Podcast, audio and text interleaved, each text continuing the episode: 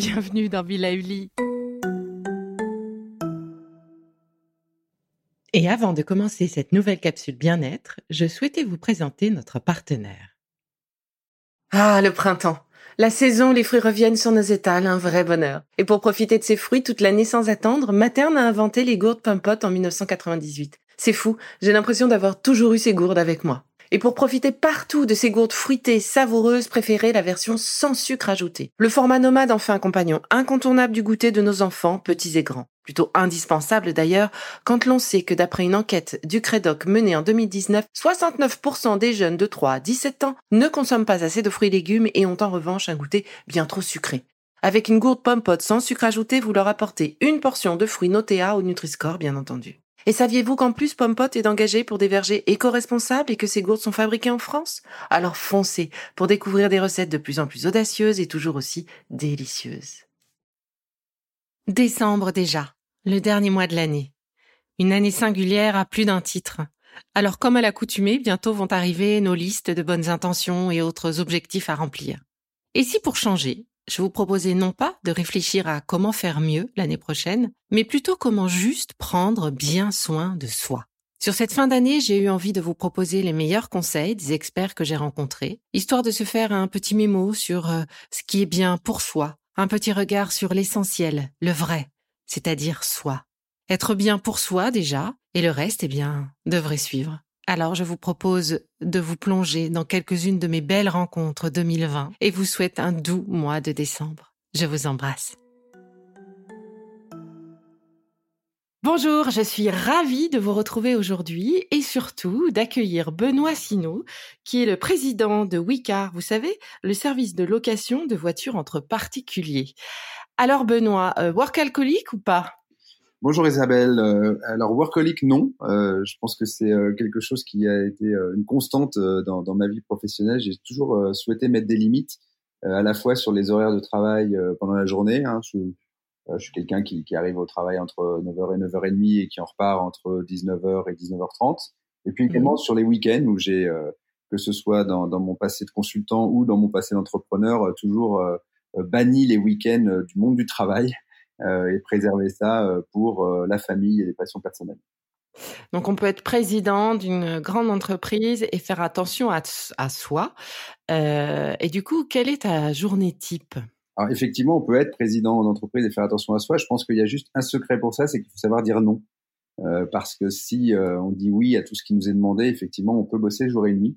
Euh, on s'aperçoit souvent que beaucoup de gens ont, plein d'exigences pour euh, demain matin 8 heures et si on leur explique que ce sera après-demain matin 8 heures et un peu mieux fait, euh, ils disent oui aussi. Et je pense que ça, c'est un des secrets justement de, de savoir de savoir avoir une journée type qui ne se transforme pas en des nocturnes absolument tous les soirs. Et donc ma journée type pour moi, bah, c'est euh, une journée où je me lève à 7 heures, entre 7 et 7 heures et 7 heures et demie. Euh, J'emmène ou pas mes enfants à l'école j'arrive au bureau, il est entre 9h et 9h30. Euh, et puis, ben, une journée normale hein, qui se passe entre euh, réunions avec les collaborateurs, euh, rendez-vous extérieurs, euh, déjeuner. et je me fais un point d'honneur à rentrer, comme je te disais tout à l'heure, vers 19h30 maximum, pour être au dîner avec ma famille et mes enfants. Mmh. Et du coup, sur cette journée qui semble assez parfaite, si tu avais une baguette magique, est-ce qu'il y aurait, est-ce que tu changerais quelque chose? Alors sur la journée type telle qu'elle est à Paris, pas grand-chose parce que parce que effectivement c'est un rythme qui me convient et j'arrive à le tenir. sur la journée type, en particulier de ce qu'on fait avant le travail et après le travail, si j'avais une baguette magique, c'est que je mettrais Paris ailleurs. Je prendrais Paris et puis euh, je mettrais Paris au bord de la mer parce que euh, parce que je trouve qu'effectivement à l'extérieur de ces journées types, euh, moi qui suis un passionné en particulier de, de sport extrême et de sport d'extérieur, bah, c'est difficile en fait de faire des choses euh, qui correspondent à ce que j'aime hors du travail avant le travail et après le travail. Moi, j'ai plein d'amis qui, par exemple, aiment la voile ou le surf ou des choses comme ça, et qui se font une petite session de surf euh, à 7 heures le matin avant d'aller travailler, ou qui le soir après le travail euh, vont faire la même chose. Et ça, c'est vraiment quelque chose qui me manque. Donc, le coup de baguette magique, c'est euh, c'est Paris au bord de la mer. Paris au bord de la mer, du coup, on touche vraiment à ta passion. Tu disais sport extrême, mais donc autour de autour de l'eau, autour de la mer, hein, c'est ça? Je, je, pratique à peu près tous les sports nautiques qui existent. Euh, j'ai une relation avec la mer assez particulière, qui est pas seulement d'ailleurs une relation purement sportive, hein, c'est une relation un peu euh, euh, très émotionnelle, assez méditative, contemplative. Enfin, il y a plein de choses dans tous ces sports-là, et, c'est vrai que c'est quelque chose qui, voilà, que je pratique depuis très très longtemps et qui, en étant localisé à Paris, me manque dans ma journée parfaite. Mmh. Et du coup, comment tu fais pour profiter de, cette mer? Tu arrives à, t'échapper de Paris de temps en temps ou c'est réservé aux vacances eh bien, on jongle. c'est là que c'est là que ça commence à être moins parfait. Euh, non, mais je, je, je, jongle un petit peu. Donc, euh, moi, c'est vrai que j'ai toujours euh, fait des choix, même même immobiliers d'ailleurs, qui ont toujours privilégié le bord de mer à, Paris. Hein.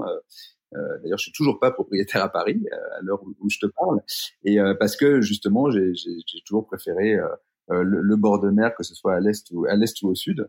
Et, euh, et du coup, euh, bah, j'utilise ces choix que j'ai faits pour pouvoir soit passer des week-ends en, en, bord de mer parce que parce que le TGV le permet aujourd'hui. Hein, donc un départ le vendredi soir ou même le jeudi soir parfois, euh, et puis un retour le dimanche permet quand même en trois jours de, de faire des choses.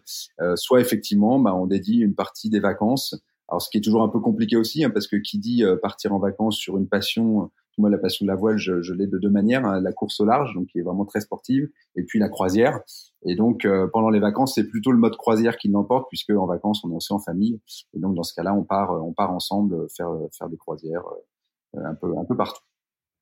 Et du coup, euh, tu parles de la voile, le côté un peu extrême euh, qui fait partie, partie de, de, ta passion. Mais alors, quel est le truc le plus fou que tu aies fait pour vivre cette passion?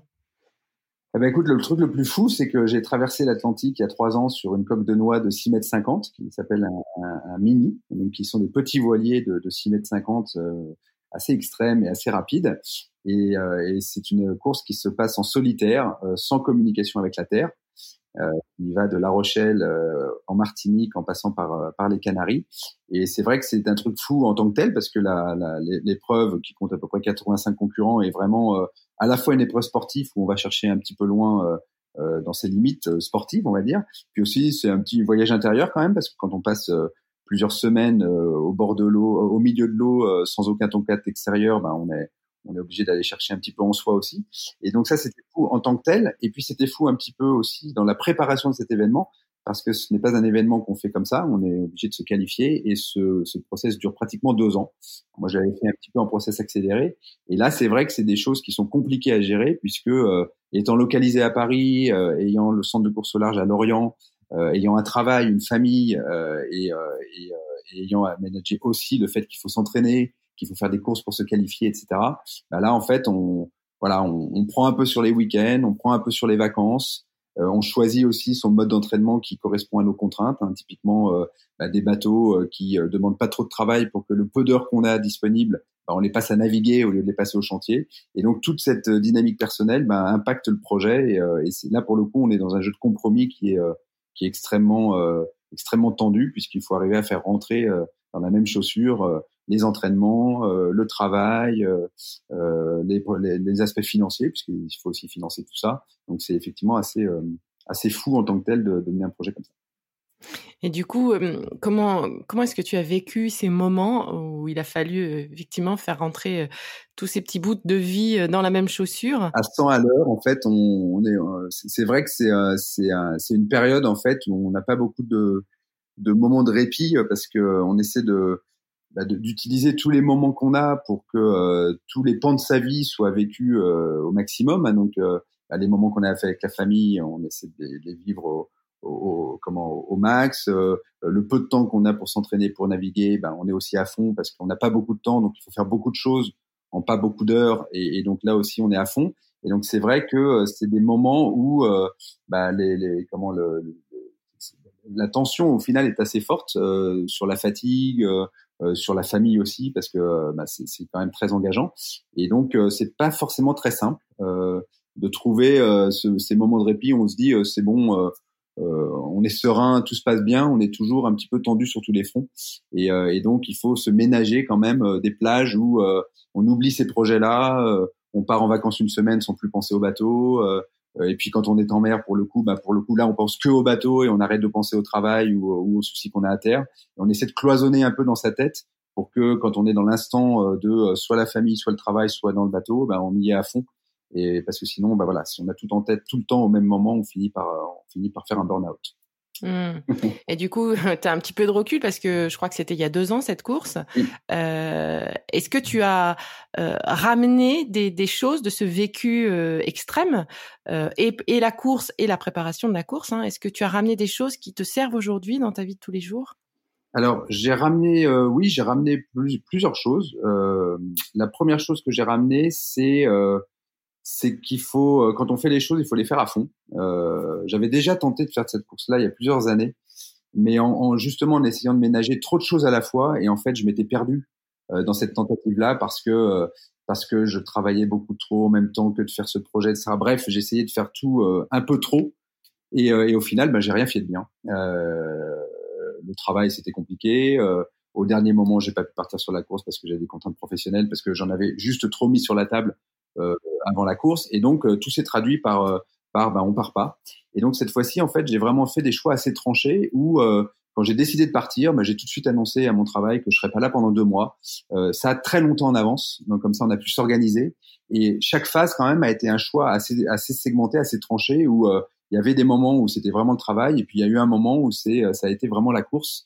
Et ça a permis quand même bah, de partir justement parce que parce que ce choix-là avait été fait très très en amont et que l'organisation avait été euh, du coup adaptée très en amont, y compris sur le plan professionnel, hein, puisque comme je dirigeais quand même aussi Wicard euh, euh, comment à l'époque, euh, eh bien euh, il fallait partir pendant deux mois. Et quand on dirige une entreprise et qu'on dit qu'on part, c'est pas simple. J'avais la chance à cette époque-là d'avoir la fondatrice encore comment dans la société, et donc on s'est organisé avec cette fondatrice pour faire en sorte qu'effectivement pendant les deux mois de, de mon départ, elle reprenne tout le champ de responsabilité que j'avais dans l'entreprise. Et ça s'est très bien passé, mais ça a demandé un petit peu d'organisation en amont, ça c'est sûr. Euh, et la deuxième chose que j'ai euh, appris plutôt pendant la course, euh, c'est euh, d'assumer ses choix. Alors ça, c'était euh, quelque chose qui aussi me, comment me, me, me, travaillait depuis quelques années, en particulier dans le monde de la course. C'est que quand vous êtes dans une course et qu'il y a beaucoup de concurrents, euh, vous avez une prise de décision qui sont polluées par ce que font les autres. Donc, euh, vous allez voir, par exemple, euh, je sais pas, vous êtes convaincu qu'il faut partir à gauche, et puis vous voyez le trois quarts de la flotte qui part à droite. Et puis quelque part, vous dites, oh, si les trois quarts partent à droite, quand même, je vais peut-être aussi partir à droite. Et puis deux jours plus tard, vous apercevez qu'il fallait vraiment partir à gauche. Et puis vous regrettez très très fortement de vous être laissé influencer. Et ça, pour le coup, en 2017, j'étais parti avec le, la, la, comment, la ferme volonté de ne pas faire influencer et de, de faire cette course en faisant mes propres choix et en le suivant de bout en bout. Et ça s'est traduit par un podium, et donc c'était extrêmement satisfaisant. Et c'est quelque, c'est un principe aujourd'hui que j'essaie d'appliquer dans ma vie euh, du quotidien, que ce soit hors professionnel ou professionnel, qui est que euh, quand une conviction euh, vous tient au corps, euh, bah, il faut la suivre. Euh, vous pouvez vous tromper, c'est pas grave, vous rebondirez derrière, mais au moins vous serez allé au bout de votre conviction et vous n'aurez pas de regrets. Et, et ça, c'est quelque chose qui est vraiment un principe qui est assez fort. Et la troisième chose que j'ai retenue, c'est beaucoup de prise parce que ce sont euh, des courses qui sont extrêmement exigeantes et que si on se laisse embarquer euh, dans le stress, euh, dans la fatigue, dans le fait de subir l'événement, en fait, ben on n'y arrive pas. Euh, et donc il faut parfois savoir, même si ça fait mal, même si le temps est mauvais, même si on n'a pas pris la bonne option, même si tout soit relativiser beaucoup euh, prendre beaucoup de recul et se dire que euh, ça va quand même le faire. Et ça, c'est aussi quelque chose que j'applique euh, à ma vie personnelle, hein, que ce soit professionnelle ou personnelle.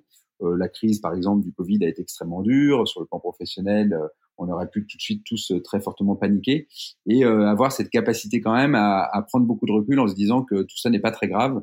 Euh, alors ça l'est dans l'absolu en tant que crise sanitaire, mais l'impact sur le business, bah, c'est toujours gérable. Euh, et, effectivement, de, de pas succomber au stress, voire même à la panique, euh, de voir tout d'un coup une entreprise, parce que ça a été notre cas, hein, s'arrêter en 30 heures, euh, d'avoir le chiffre d'affaires qui passe de X à 0, euh, et de devoir gérer quand même une, dans ces conditions-là une société qui a 60 personnes. On pourrait paniquer, euh, ou on peut se dire à un moment donné, bon bah écoutez, euh, posons les stylos, respirons un bon coup, euh, prenons du recul et voyons comment on peut faire. C'est ce qu'on a fait avec toute mon équipe, et puis ben au final on s'en sort pas si mal que ça, puisque on est reparti extrêmement vite cet été avec des, avec des niveaux records. Mais c'est sûr que euh, au moment où il a fallu prendre les bonnes décisions, euh, si on avait voilà, on aurait, on aurait pu faire quelques erreurs à ce moment-là en, en, en hésitant, euh, en, en, prenant trop de temps, en réagissant pas assez vite, euh, en, subissant et en paniquant devant euh, toutes les conséquences possibles et imaginables que cette crise allait pouvoir avoir. Et en fait, au final, on s'est, voilà, on, on, a un petit peu, comment dire, débranché le cerveau sur le mode panique et puis on a géré dans l'instant en se disant bon bah voilà, là maintenant on passe en mode gestion de crise et donc on va gérer cette crise euh, à 24 heures, à 48 heures, à 72 heures et puis on a, on a fait comme ça. Du coup Benoît, euh, les, les, les, trois outils, les trois tips euh, qui te servent dans ton quotidien, dans ta vie pro et ta vie perso, c'est euh, d'une part être complètement convaincu de ses choix et en assumer pleinement les conséquences, bonnes ou mauvaises d'ailleurs, pouvoir vivre dans un deuxième deuxième axe, pouvoir vivre vraiment le moment présent et donc euh, euh, quitte à, à, faire des silos un, petit peu entre chaque moment de vie, chaque casquette de vie pour pouvoir vraiment euh, en profiter au maximum. Et le troisième pilier, c'est cette prise de recul qui va nous permettre d'ouvrir l'angle et, de pouvoir avoir une analyse plus sereine. Et donc de ces trois grands principes hein, qui sont effectivement très forts et euh, qui vont pouvoir tous euh, euh, nous nourrir. S'il y en avait un plus essentiel, ou un, en premier à, faire en premier Un des trois, honnêtement, je pense que c'est la prise de recul. Je pense que c'est quelque chose qui est. on a on a tous des vies extrêmement remplies, avec avec en plus une, une, une instantanéité qui qui augmente pratiquement chaque mois. Hein, enfin, avec les moyens de communication temps réel, les téléphones. Les... on, on, sent cette pression du quotidien et des, des, événements de notre vie qui est vraiment permanente et qu'on vit à vitesse grand V. Et, euh, et, euh, et, tout ça euh, est à la fois très excitant et peut être aussi très angoissant euh, parce que ça crée aussi mmh. beaucoup d'exigences personnelles, euh, d'exigences par rapport à la relation à l'autre, etc. Et que si on prend pas ce recul-là, honnêtement, c'est ça peut ça peut effectivement mener à des vies des vies qui parfois deviennent fatigantes, stressantes, où, euh, où les, les, prises de décision sont plus faites avec la tête bien claire et la tête bien fraîche. Et, euh, et, mmh. et c'est là qu'on fait les mauvais choix. Et je pense que dans, des sociétés comme ça qui vont extrêmement vite, où on est sollicité de toutes parts, euh, la prise de hauteur et, euh, le fait d'avoir la, capacité à rester calme, euh, c'est quelque chose d'essentiel. Ok, je pense que c'est très clair. On va se, je vais me nourrir de, de, tes conseils. Et du coup, on a envie de savoir un petit peu quel sera ton prochain challenge? Oh, il y, aura des prochains challenges. On a, on a, on a euh, voilà, il va falloir appliquer les trois principes qu'on vient d'éditer dans, dans ceux qui arrivent. Euh, non, non, on a, on a beaucoup de challenges. Il y a, des challenges professionnels, bien évidemment, puisque euh, on est, on est dans une industrie nous naissante. Hein, donc, euh, quand on est dans une industrie naissante, ben, il y a beaucoup de choses qui se passent pour que cette industrie devienne adolescente puis mature. Donc, il y a énormément et, en plus tout ça dans un contexte de crise. Hein, euh, malheureusement, je pense que la crise, euh, elle est encore devant nous. Hein, euh, il va se passer beaucoup de choses dans l'année qui vient. Donc, il va y avoir beaucoup de challenges sur le fait de continuer à faire grandir Wicard et en particulier de partir international dans ce contexte assez tendu. Donc, et sur le plan personnel, bah, essayer de continuer à vivre cette passion autour de la mer. Hein. moi, la, la, la, course que j'ai fait en 2017 a été quand même assez assez transformationnelle, comme je disais tout à l'heure, en particulier sur ce dont, dont on a discuté. C'est c'est quelque mmh. chose sur lequel on, on, on, y trouve beaucoup sur le plan euh, intérieur en particulier. Donc j'ai bien envie de repartir et, euh, et potentiellement de repartir sur euh, la même course mais avec euh, un bateau différent en 2023. Donc bah, on est en train d'essayer de voilà de discuter un peu de tout ça avec ma famille, de voir comment tout ça peut s'organiser sans être trop envahissant parce que évidemment c'est absolument pas le, le propos et donc de faire en sorte de bien organiser comme on disait tout à l'heure sur le sur la, la, la, ligne des trois principes ce projet là avec euh, le job à côté, la famille à côté, et puis le projet en tant que tel. Donc, euh, quel choix faut-il faire quand même pour que ce projet aille au bout et que euh, on mm. soit dans une dynamique où on ait toutes les chances de succès plutôt qu'une espèce de fantasme qui au final ne trouverait pas, ne trouverait pas, comment, genre comme, pourrait pas aboutir. Voilà, ne pourrait pas aboutir. Oui, oui, et puis effectivement, euh, trouver le moyen, j'imagine que la famille trouve un plaisir euh, partagé, enfin que ce soit, ça devienne un, un, un plaisir partagé d'un projet personnel, en faire un projet de famille. C'est exactement ça en fait. Nous, on est, on est sur le, le plan de la famille, sur comment. alors moi, j'ai la chance d'avoir une, une compagne qui aime la voile. C'est c'est hmm. pas toujours le. C'est déjà oui, c'est pas toujours le cas. C'est déjà beau. Eh oui, mais c'est c'est vraiment très très bien parce que en fait effectivement ça permet quand même d'être dans le partage dans ce genre de projet. Hmm. Quand vous êtes avec quelqu'un qui dont, ces choses-là sont étrangères, c'est encore plus compliqué. Donc c'est vrai que euh, comment euh, la discussion euh, et, et l'organisation peut intégrer le fait que bah, on peut aussi euh, dans la préparation naviguer ensemble, on peut euh, prévoir des projets euh, de, de, de, croisière à l'arrivée de la course une fois qu'on sera en Guadeloupe, et puis partir ensuite deux semaines ensemble. Ça, donc c'est vraiment une préparation où on essaie d'intégrer le projet dans une dynamique où la famille va pouvoir partager d'une manière ou d'une autre toute cette mmh. durée de, de préparation, hein, parce que c'est et également le, la durée de la course euh, en comprenant ce qui s'y passe, en les partageant, en venant aux escales, euh, en naviguant en escale avec nous et en faisant en sorte de les faire, euh, voilà, de les faire participer au projet et pas seulement de les, d'en faire seulement des spectateurs qui subissent et qui mmh. regardent, mais d'en faire des choses, des gens, des, voilà, des, une famille qui des acteurs. des acteurs, voilà, euh, que ce soit dans la préparation ou au moment de l'événement. Mmh. C'est un, beau projet, de beaux challenges. Et euh, mais du coup, Benoît, euh, ta compagne est à la tête d'un média que les parents connaissent bien, hein, c'est parents épuisés pour pas le citer. Euh, et du coup, cette position de gestion de la vie euh, par le décalé, euh, est-ce que tu vis au quotidien? Est-ce que c'est ça se rejoint bien? Est-ce que tu utilises aussi les mêmes recettes que que Shiva Shafi, ta compagne euh, oui, je pense que en fait, on, se retrouve un peu sur le principe de la prise de recul en fait dont je parlais tout à l'heure dans ce que fait Shiva. Mm. Euh, alors Shiva effectivement traite de la parentalité de manière décalée, donc c'est un peu cette prise de recul sur euh, la condition de parent hein, euh, qui résonne un peu avec ce que je disais tout à l'heure sur le fait qu'on peut très très vite se laisser submerger par beaucoup de choses. Si jamais on prend pas un peu de recul, mais je pense que les gens qui sont parents dans dans, dans, dans, dans comment euh, parmi ceux qui nous écoutent comprendront très bien ce dont on veut parler. Et, et, ça procède un peu du même principe qui consiste à dire euh, soit on se laisse submerger en pensant que tout nous tombe sur la tête et que d'ailleurs on est les seuls à vivre ça et que du coup euh, on a tout on a tout raté et on déprime soit on, on, regarde avec un peu de recul cette condition de parentalité on la partage avec d'autres on en rigole un peu et puis on s'aperçoit que parfois c'est super et parfois on est tous dans la galère et, euh, et, c'est cette capacité à prendre du recul sur cette condition-là qui fait qu'au final, euh, on en rigole et on le vit bien. Et je pense que c'est un petit peu là-dessus qu'on se retrouve sur ce fameux principe de prise de recul, euh, qui, qui, du coup, euh, bah, c'est ce que ça montre d'ailleurs, hein, s'adapte à beaucoup de choses. Hein, ça peut s'adapter sur le plan professionnel. Euh, on va pas mourir parce que on perd son job, hein, c'est pas vrai. Hein, et, la vie mmh. est précieuse. Euh, le, professionnel, c'est autre chose. Euh, on peut, on n'a pas besoin de déprimer non plus pour ça. C'est pareil quand on est parent, euh, et puis c'est pareil quand on fait beaucoup de choses dans la vie. donc, je pense qu'effectivement, c'est sur cette capacité à, mettre un peu en abîme notre vie du quotidien et à se dire, bah, au final, tout ça, c'est pas très grave, et, à en rigoler qu'on se retrouve effectivement beaucoup avec ça. Hmm. Mais je crois que hum, c'est très clair. Merci, merci beaucoup Benoît pour ton temps. Euh, merci pour euh, euh, la nourriture que tu nous as donnée à digérer. Je vais garder cette prise de recul comme étant le premier graal, on va dire, à, à travailler. et puis ça rejoint beaucoup de ce que je je vous propose chaque mois. prendre du recul, respirer, ressentir, vraiment rester en lien avec émotions, pas les pas les oublier, euh, mais vraiment les vivre, les comprendre pour pouvoir ensuite prendre euh, les bonnes décisions, en rire parfois, euh, le plus souvent possible, pour justement ne pas donner trop de sérieux à des choses qui peuvent nous polluer parfois inutilement.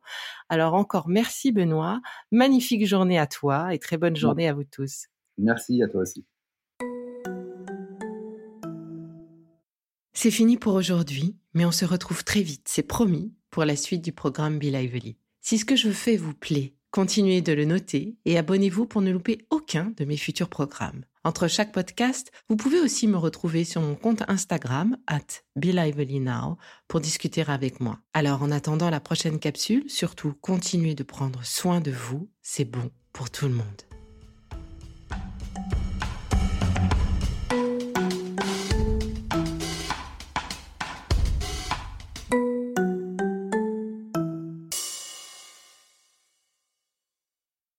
Merci d'avoir écouté cette capsule Be. N'oubliez pas de vous abonner, de partager et de noter ce podcast. À bientôt. Le contenu que vous venez d'écouter n'est pas un dispositif médical et ne peut pas se substituer à l'avis d'un médecin basé sur votre situation personnelle. En cas de doute, consultez votre médecin.